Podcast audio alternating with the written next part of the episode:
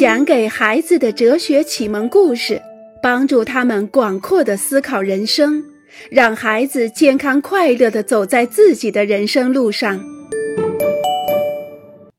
孩子的权利还存在一个儿童人权宣言，因为当儿童成为不公待遇的牺牲品的时候，其性质更为严重。今天四年级的学生们有游泳课，大家都在更衣室换衣服，真是糟糕了。斯特凡又忘记了他的游泳裤，他去告诉他的游泳课老师。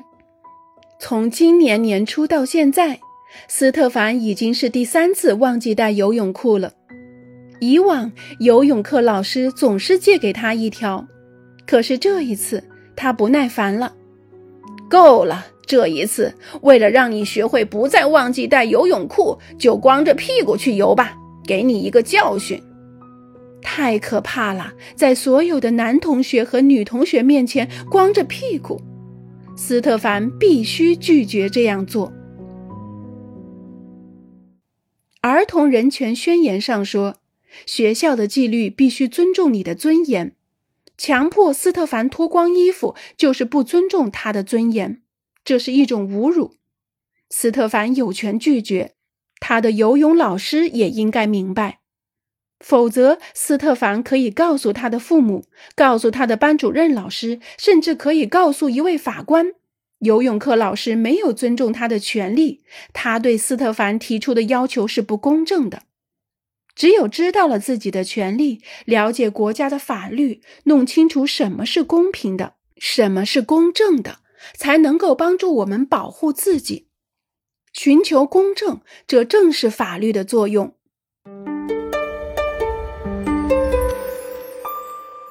惩罚有什么用？贝特朗洗劫了哈菲夫妇的家，他偷走了一些金首饰、一台电视机、一千五百元和一台电脑。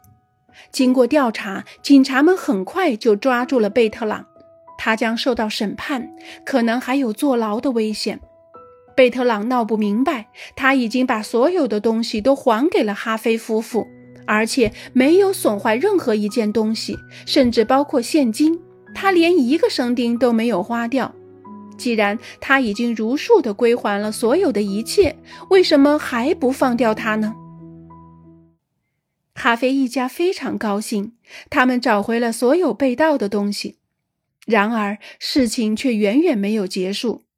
贝特朗做了一件违反法律的事情，因为法律严禁盗窃，仅仅归还偷盗的物品还不够。为了纠正这个违法行为，他将受到惩罚。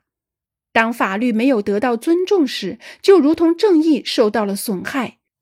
某个东西破损了或者坏了，我们总是试图去修理它。惩罚的作用就在于。如果贝特朗归还了所有的盗窃物品，就可以心安理得的回家了。那么，大多数人都会认为公正并没有得到应有的维护。要是贝特朗在抢劫的过程中杀了一个人，情节就更加严重了。人们把他关进监狱，既是为了维护正义，同时也是为了自我保护，因为这是一个极其危险的人物。只有把它关起来，才能避免更多的人受到伤害。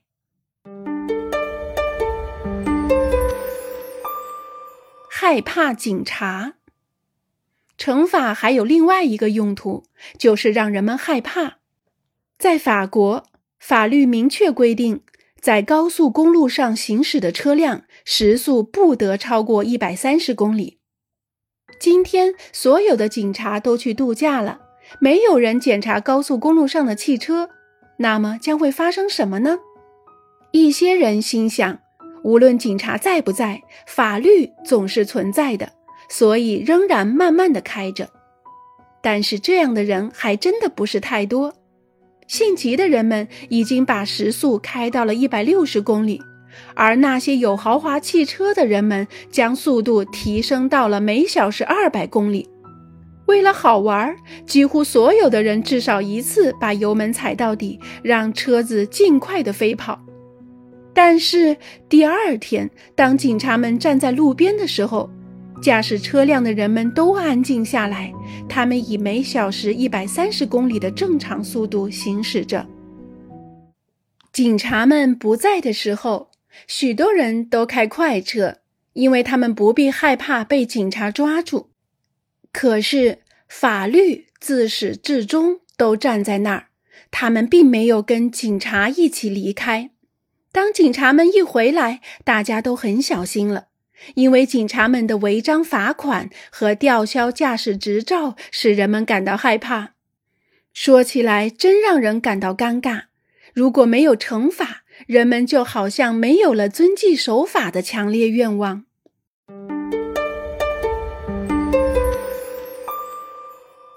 平的惩罚和不公平的惩罚。热雷米三天的课间休息都被取消了，因为他藏在洗手间的水龙头附近，对着进来撒尿的小伙伴们洒水。严禁玩水，在校规校纪里写得清清楚楚。他很后悔被捉住，但是并不抱怨受到的惩罚，因为还有可能比这样的惩罚更糟糕的呢。热雷米当然明白为什么他受到惩罚，但是他还是很恼火，因为受罚从来就不是一件使人愉快的事。然而，在他的内心深处，他并不认为这不公平。爱丽丝气得发疯，校长刚刚不仅收缴了他的游戏机，而且整整一个星期不会还给他。他正在课堂上玩得起劲。校长走过来，告诉他严禁将游戏机带到学校。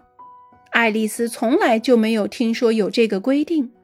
她去核实，贴在大厅里的学校纪律里并没有写上这一条，也没有任何人听说过这个规定。爱丽丝不明白对她的这个惩罚，我们可以想象她的感受。这很正常。当没有任何法律存在的时候。无论哪种惩罚都可能是不公平的。如果父母惩罚我们是因为星期四晚上我们看了电视，但是他们从来就没有说过星期四晚上禁止看电视，那么这个惩罚就完全不公平了。保尔和塞巴蒂安打架，是保尔先动手的，他踢了塞巴蒂安一脚，塞巴蒂安奋起自卫，对着保尔的肚子就是一拳。正好在这个时候，班主任老师转过身来，他惩罚塞巴蒂安。塞巴蒂安首先应该待在操场的一角，然后明天抄写一百遍，不应该出手打人。塞巴蒂安委屈极了，是保尔先动手打人的，然而遭受惩罚的却是他，这真不公平。塞巴蒂安觉得这个惩罚是不公平的。他知道在学校严禁打架，可是他认为班主任老师起码应该一起惩罚两个人。他是对的，但是当我们成为不公平的受害者时，应该做什么呢？常常在这个时候，我们渴望砸烂所有的东西，大声叫喊，或者跑到世界的尽头。